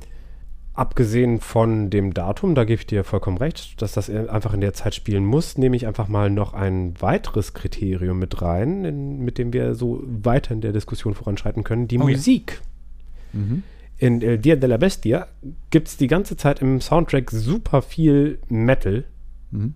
was überhaupt gar nicht weihnachtlich klingt. Und das macht auch viel von der Stimmung aus. Die einzige, die Weihnachtslieder singt, ist Mina, die Jungfrau in der Weihnachtsgeschichte sozusagen. Mhm. Die singt das so vor, vor sich hin. Also es ist noch nicht mal so richtig Teil des Soundtracks, sondern es taucht in der Geschichte auf. Ist der einzige, komplett einzige Mensch im ganzen Film. Und das ist etwas, was in allen anderen Weihnachtsfilmen, die mir gerade so unterkommen, viel, viel, viel doller vertreten ist. Also da kann man ja ganze CDs und LPs mitfüllen mit den Weihnachtssoundtracks anderer Filme, was einfach nochmal ganz anders durchträgt durch den Film. Ja, Ja. du hast gerade ganz wichtig gesagt, Atmosphäre, ne? Das ist ja super, also ein ganz, ganz wichtiger Punkt. Es muss, also für mich zumindest, eine bestimmte Atmosphäre erzeugt werden, für die Musik natürlich unabdingbar ist oder ein ganz, ganz wichtiges Element ist. Und auch die Zeit, in der spielt, also das Datum oder die Weihnachtszeit. Aber auch zum Beispiel Schnee kann dazu beitragen. Kann, oder, ja. oder die zitierte Weihnachtsgeschichte, ob es jetzt die nach Charles Dickens ist oder die aus der Bibel. Also auch inhaltlich gibt es da Elemente, die so eine, so eine Atmosphäre nochmal verdichten können. Also das ist ganz, ganz wichtig, dass, dass so ein Weihnachtsfilm eine, eine, auch eine entsprechend weihnachtliche Atmosphäre erzeugt. Aber du gehst ja mit der Weihnachtsgeschichte, egal ob Dickens oder Bibel, natürlich schon super krass ins Detail. Weil das ist ja sehr speziell. Ich würde da viel globaler rangehen und sagen, Weihnachtsfilm muss Familie oder zumindest Freundschaft haben. Werte. Ja, genau, genau. Also dass das Familie oder Freundschaft als Wert. Also das und das hast du ja auch die Musik. Meine meine vier Weihnachtsfilme, die ich ja jedes Jahr gucken muss, einer davon stirbt langsam. Selbst im Finale, kurz bevor John McClane Hans Gruber und diesen einen Handlanger erschießt, kommen so Weihnachtsglöckchen, die aber, aber auf so eine fiese Weise gespielt werden. Das ist so, ja, irgendwie wie, wie so ein Actionfilm das machen würde. Vielleicht spielen wir das mal ganz kurz ein.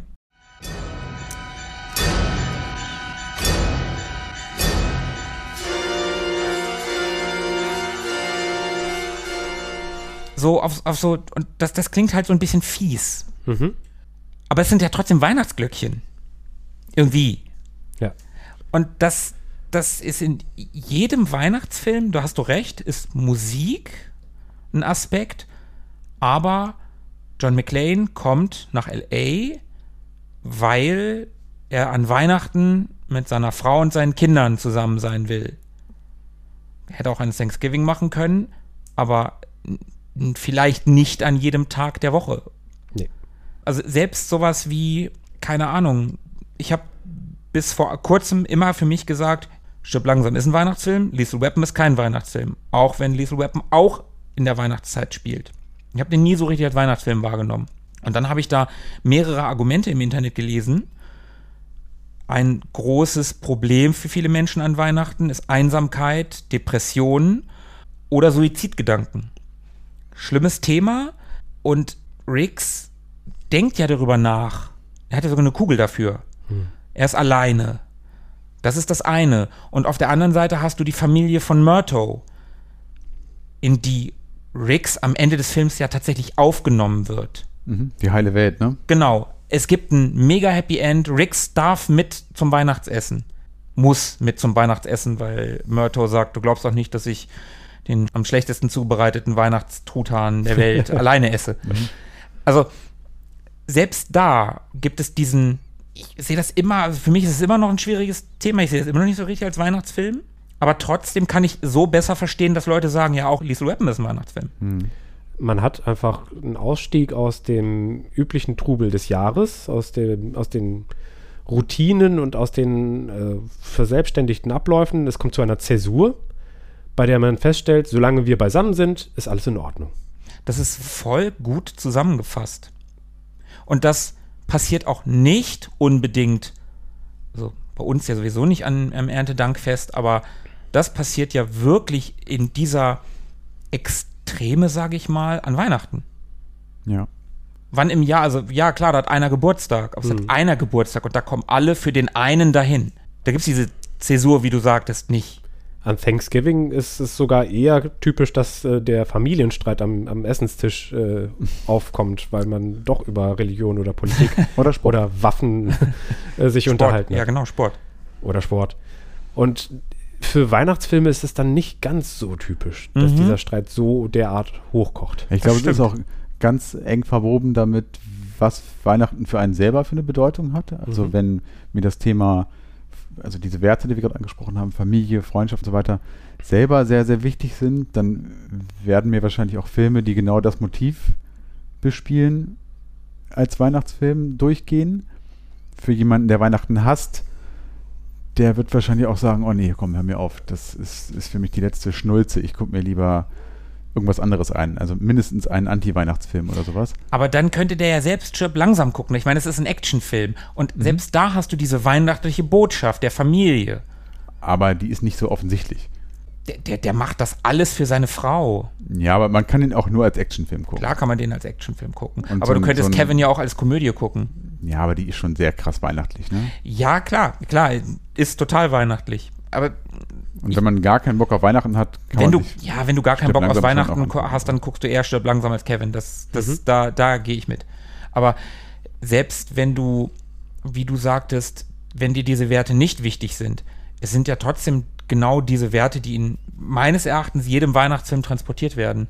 Egal, also ich, meine vier Weihnachtsfilme sind ja, ne, Stirb langsam, es ist äh, Schöne Bescherung, wo es um das große Familienessen geht. Das ist das, was ihn antreibt. Ja, drumherum geht alles schief und die lustigen Szenen, aber am Ende ist es die Familie.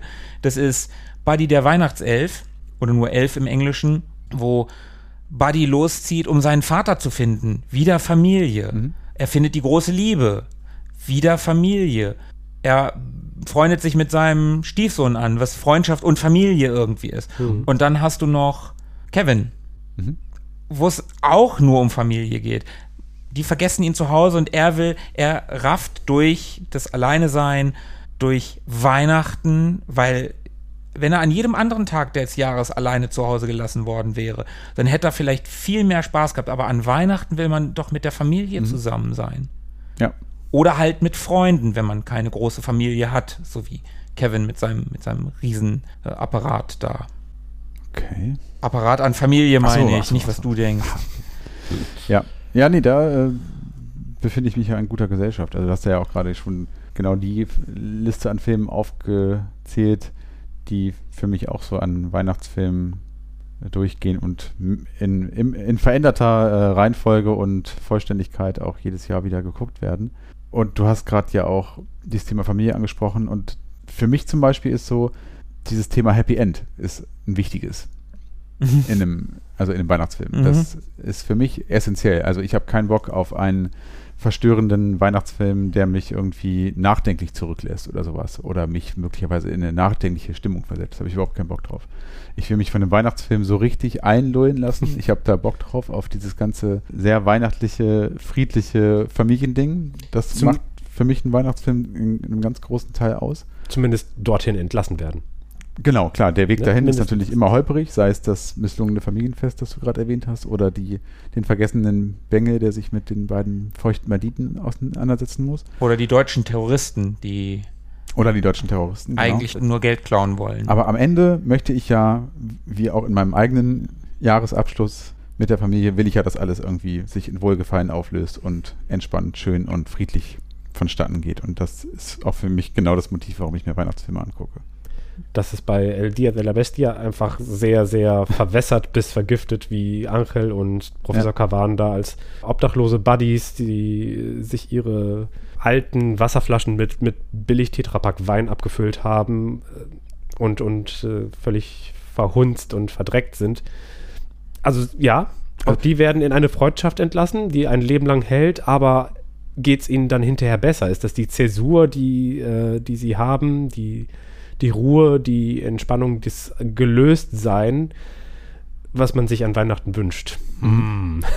Selbst wenn man es als Zäsur sehen würde, die geschieht ja nicht an Weihnachten. Genau.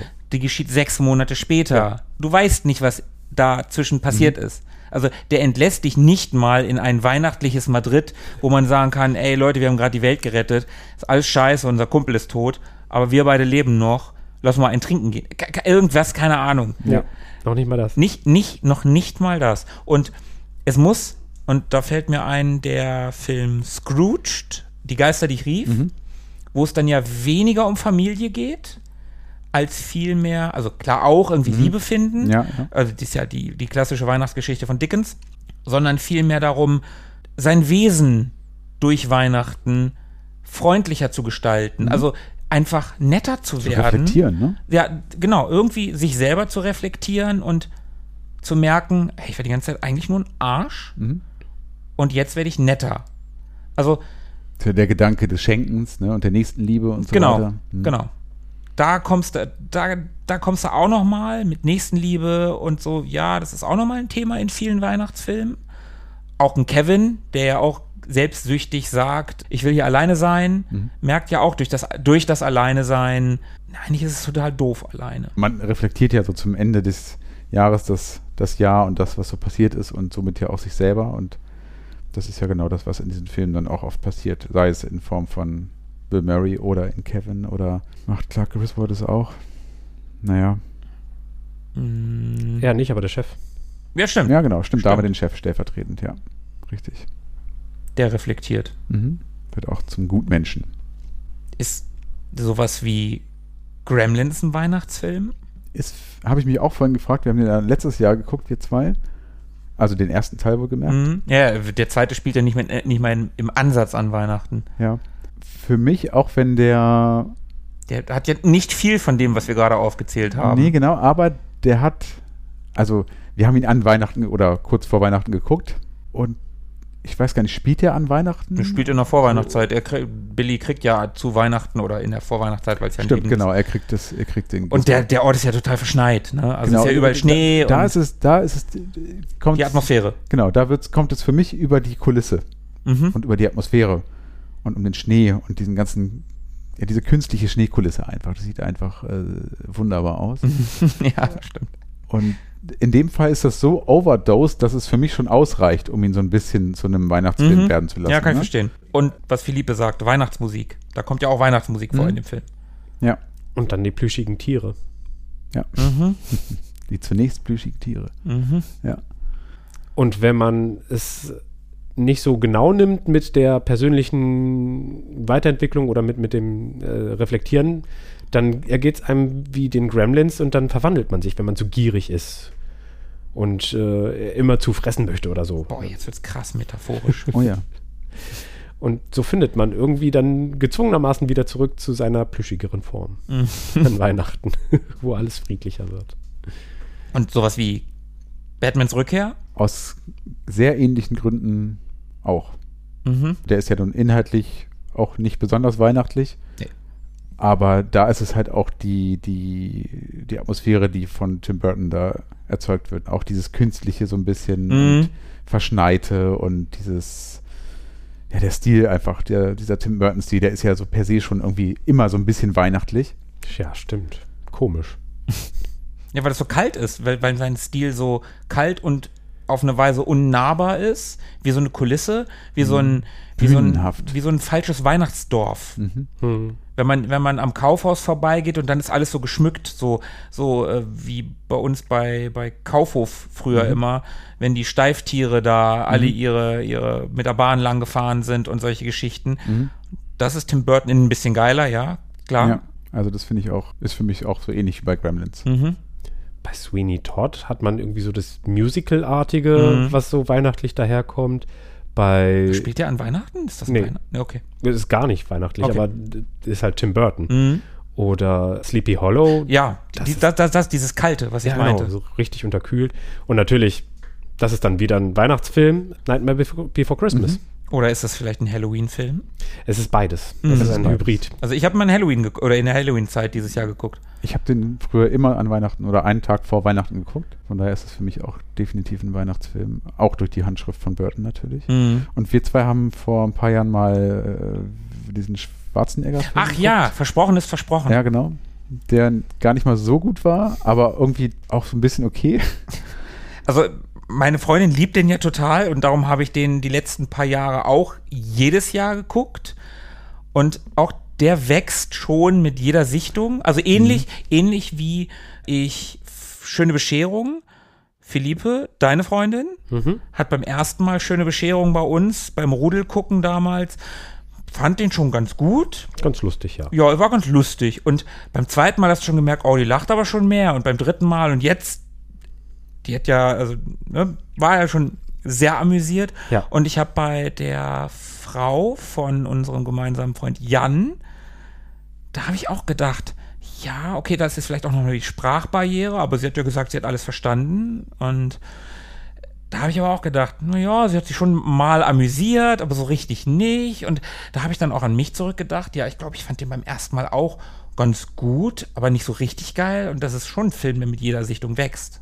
Ja, das stimmt. Wenn irgendwie, wenn man da sitzt und um einen herum sind fünf Leute, die gleichzeitig Trommelwirbel mit der Zunge machen und man weiß gar nicht, worum es geht, dann ist das natürlich erstmal ein bisschen verstörend. Wenn man dann aber ein paar Mal reingeschaut hat und reinfindet, dann ist es ein Ritual. Mhm. Genau, und das, da sagst du was ganz Wichtiges, also dieses Thema Ritual und Tradition. Mhm. Ich glaube, man kann sich auch Weihnachtsfilme ans Herz wachsen lassen, je öfter man sie guckt, ja. wenn man das ritualisiert oder das zulässt.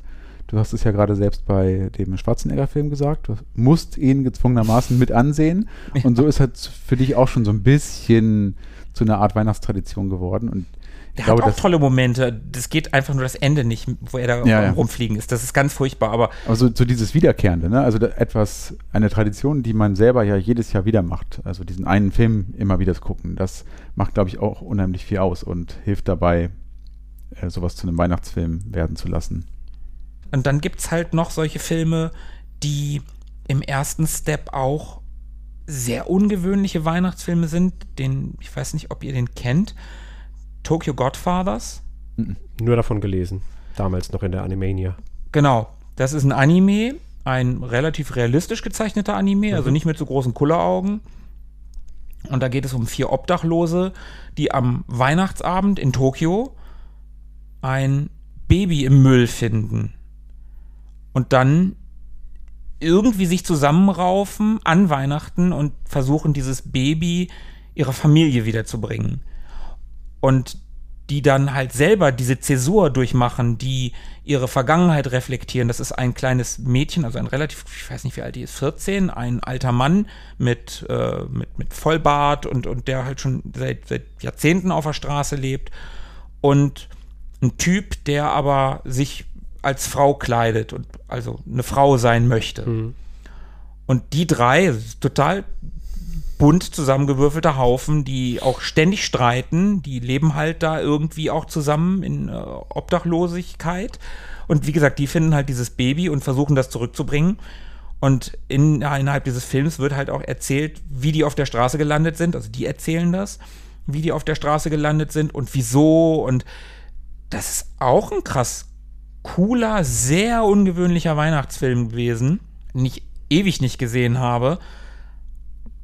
Aber das war schon cool, ungewöhnlich und transportiert halt auch so eine Stimmung. Mhm. Ne? Da auch wieder mit Familie, mit Freundschaft, mit diesem Baby zu helfen, an Heiligabend ein Baby im Müll. Also mhm ne, also Jesus ist nicht viel weiter weg aus als Müll im, im Müll geboren. Ne? Also, und die drei heiligen Könige. Und die drei heiligen Könige, genau. Also das spielt auch geil mit diesen Weihnachtsmotiven auf nicht mal unähnliche Weise, wie es El Dia de la Bestia tut aber halt auf eine positive Weise und ja. auf eine, auf eine Familien-Freundschaftsweise und was es dann wieder eher zu einem Weihnachtsfilm macht. Es ist versöhnlicher und zusammenführender, vermutlich. Ja, auf jeden Fall. Also das Ende ist versöhnlich und zusammenführend. Das passt absolut.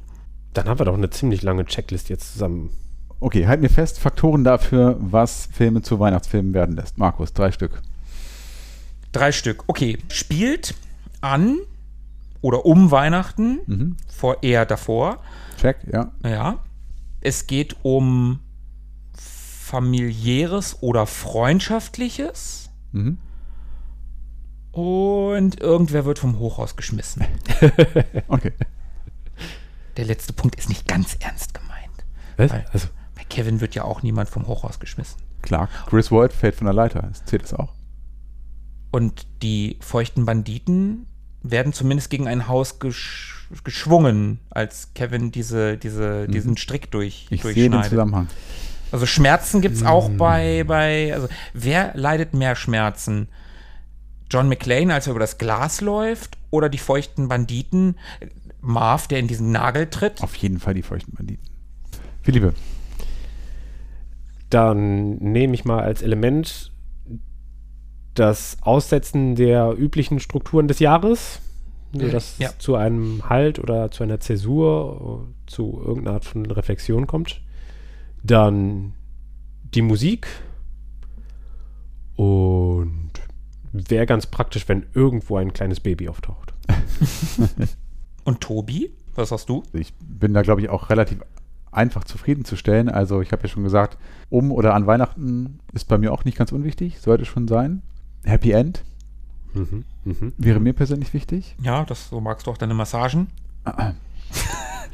Und äh, also ich habe gerade überlegt, so nebenbei, ob grundsätzlich ein Weihnachtsfilm möglich wäre, der in so tropischen Gefilden spielt oder sowas. Klar, warum denn nicht?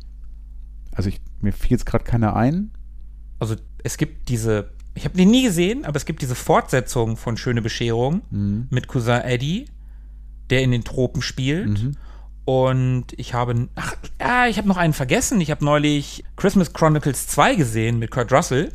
Der erste Teil war sogar ganz witzig, der zweite ging so. Und da sind die am Anfang auch in Mexiko im Urlaub an Weihnachten. Finden es halt, die Kleine findet es halt ganz furchtbar, weil halt keine Weihnachtsbäume und kein Schnee. Aber wann haben wir hier denn bei uns mal Schnee? Unsere, unser Weihnachtswetter sind 10 Grad und Nieselregen. Naja, sagen wir mal so, ich, also mir fällt jetzt auch gerade kein Film ein, wo das zutrifft, von daher wäre das für mich kein Kriterium, aber Also ich könnte mir aber vorstellen, dass das Also- funktioniert. grundsätzlich ist halt Schnee und die Örtlichkeit ein Faktor, der die Atmosphäre noch ein bisschen verdichten kann. Wäre für mich jetzt auch kein Faktor. Insofern würde ich auch dieses Thema Familie, Freundschaft, Werte noch als dritten Punkt nehmen. Stirb langsam spielt nun mal in Kalifornien, da schneit es ja nun auch nicht, außer am Ende das Angedeutete, als Ja. das Papier da runterfällt. Darum, also, also ich glaube, einer dieser Faktoren macht einen Film noch nicht zu einem Weihnachtsfilm. Es müssen mindestens zwei erfüllt sein, um für mich zumindest einen Weihnachtsfilm daraus werden zu lassen. Ich finde das, was Philippe gesagt hat, das mit der Zäsur, wie er, du hast das ganz toll zusammengefasst, das finde ich sehr wichtig, das ist in wirklich vielen Weihnachtsfilmen und das ist auch egal, ob es ob es äh, am Ende dann auch um Familie geht, weil egal, ob du jetzt John McClane nimmst oder ich weiß den Charakter nicht, wie, wie Bill Murrays Charakter in Die Geister, die ich rief heißt. Fällt mir gerade nicht ein, die machen beide dieses durch Raffen, worum es geht. Auch Kevin, Raffen, worum es geht und das an Weihnachten. Und das hat Philippe ganz toll zusammengefasst. Tobi hat gerade einen Daumen hoch gezeigt, das konntet ihr nicht sehen, aber das macht er sehr, sehr selten. Das äh, erfüllt mich im Innern mit Wärme. Wie schön. Die innere Wärme ist das, was auch Weihnachtsfilme sehr gut ausmachen kann. Deswegen funktioniert es im Winter auch besonders gut.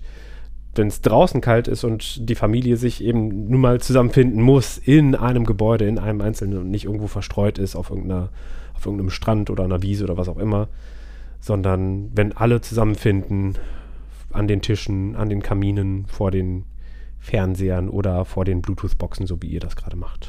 Hat ja aber auch so was Gemütliches, ne? Ja.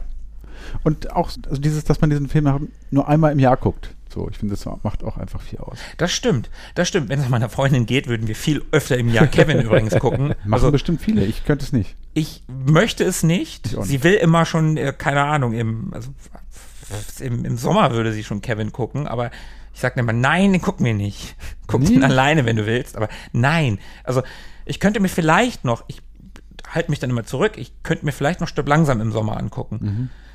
Aber möchte ich auch nicht, weil für mich ist das halt ein Weihnachtsfilm. Ich möchte denn an Weihnachten, ich möchte mir doch nicht meinen mein, mein jährlichen Stirb langsam gucken, kaputt machen, indem ich den schon im Sommer geguckt habe. Und dann denke ich im, im Winter, ah, den habe ich ja gerade erst gesehen. Ich finde es auch wichtig, dass man gewisse Dinge vielleicht auch verknüpft mit, mit Zeiten und das nicht so ja, inflationär das ganze Jahr über betreibt. Also ich könnte mir auch, wenn der Gedanke immer ganz, ganz äh, charmant ist, nicht vorstellen, irgendwo zu leben, wo das ganze Jahr die Sonne scheint. Finde ich auch blöd. So, ich finde diesen, diesen Wechsel, also diesen Kontrast, das eine schätzen zu lernen, wenn man das andere gerade nicht hat, Hm. äh, sehr wichtig für fürs eigene Gemüt so. Ja, also wann freut man sich mehr auf den Frühling als im Februar oder sowas? Und ich glaube, wenn man jetzt immer tolles Wetter hätte, würde man das vielleicht auch gar nicht mehr so zu schätzen wissen. Und so ist es mit Filmen, finde ich, auch ein bisschen so. Aber man wäre vielleicht besser gelaunt. Weiß ich nicht. Also ich, ich brauche Schnee nur in der Weihnachtszeit. Also es wäre schön, wenn es mal schneien würde bei uns in der Weihnachtszeit, aber ich brauche Kälte und Schnee eigentlich nur im Dezember. Es ist ja so ein bisschen der, der Kreislauf des Lebens. Ne? Also es entsteht was Neues im, im Frühling, hält sich dann über den Sommer, verödet dann im Herbst, stirbt im Winter und wird dann im Frühling wieder neu geboren. Also das entspricht ja auch dem unserem Lebenszyklus irgendwie. Zu später Stunde sehr philosophisch. Kamingespräch mit den retro -Boys. Weihnachten ist doch was Gefühlsechtes. Kondome gibt's oben. Okay, das klingt so, als hätten wir es so langsam mal wieder. Jo, klingt irgendwie so, ne? Als kleinen Spoiler kann man noch verraten, also wir müssen ja so ein bisschen gucken, dass uns die Weihnachtsthemen nicht ganz ausgehen. Und insofern, es gibt noch ein weiteres Genre, über das wir tatsächlich noch nicht gesprochen haben und was uns möglicherweise nächstes Jahr begegnen könnte, und zwar Weihnachtsausgaben in TV-Serien. Oh, Jetzt gehst du aber schon sehr weit in die Zukunft. Lass uns doch mal, Naja, lass uns doch mal wir abwarten, doch, was das wir Jahr so müssen doch bringt. die Hörer auch bei der Stange halten und sie sollen sich jetzt schon auf nächstes Jahr Weihnachten freuen. also wenn Das ist auch ein großes Weihnachtsthema, Vorfreude. oh ja. also wenn El Dia della Bestia die Leute nicht bei der Stange hält, dann weiß ich auch nicht. Genau, guckt euch erstmal den an. genau. Dann Denn nach dem Film braucht man unbedingt die doppelte Ladung an Weihnachtsfilmen, um wieder in Stimmung zu kommen. Und was gibt's Besseres, als die doppelte Ladung an Weihnachtsfilmen wieder gucken können? Genau, und genug Inspiration gab es, glaube ich, in Mhm. den letzten anderthalb Stunden. Ja, und äh, ihr könnt ja auch gerne mal zurückgehen und unsere letzten Weihnachtsfolgen hören. Ich meine, Weihnachten never goes old. Ne? Wir Da könnt ihr sogar erfahren, was ihr old. zocken könnt an Weihnachten. Ja. Also, jetzt haben wir es aber. Jetzt haben wir's. Jawohl. Es ist ein Päckchen. Ein Päckchen. Das Wie schön. ist ja auch schon offen hier. Es ist alles da und es war schön und jetzt kann Weihnachten kommen. Jetzt bin ich selig. Zwei Filme fehlen noch auf meiner Liste. Danach alles andere ist Bonus. okay. Ja, da habe ich noch ein bisschen was vor mir. Liebe Leute, an dieser Stelle bleibt uns wie immer nur zu sagen, vielen Dank fürs Zuhören. Vielen Dank fürs Dranbleiben. Lasst uns gerne wissen, was für euch denn ein Weihnachtsfilm ausmacht. Lasst uns eure Lieblingsweihnachtsfilme Mhm. wissen. Das würde uns auch, inspiriert uns doch mal. Und wie euch äh, Dia de la Bestia gefallen hat. L. L. Wollen wir nicht vergessen. Habt eine tolle Vorweihnachtszeit. Genießt das, soweit es geht. Kommt gut durch die Tage. Tolle Weihnachten und wir hören uns an Silvester nochmal. Eine Ausgabe gibt es noch dieses Jahr. Und dann sind wir im Jahr 2022, was voll nach Science Fiction klingt. Aber 2021 klingt auch, auch schon nach Science Fiction. Und dann bleibt uns nur noch zu sagen, Bleibt am Drücker. Adios. ciao. Ciao, ciao. Mögen die Retro Boys mit euch sein. Immer.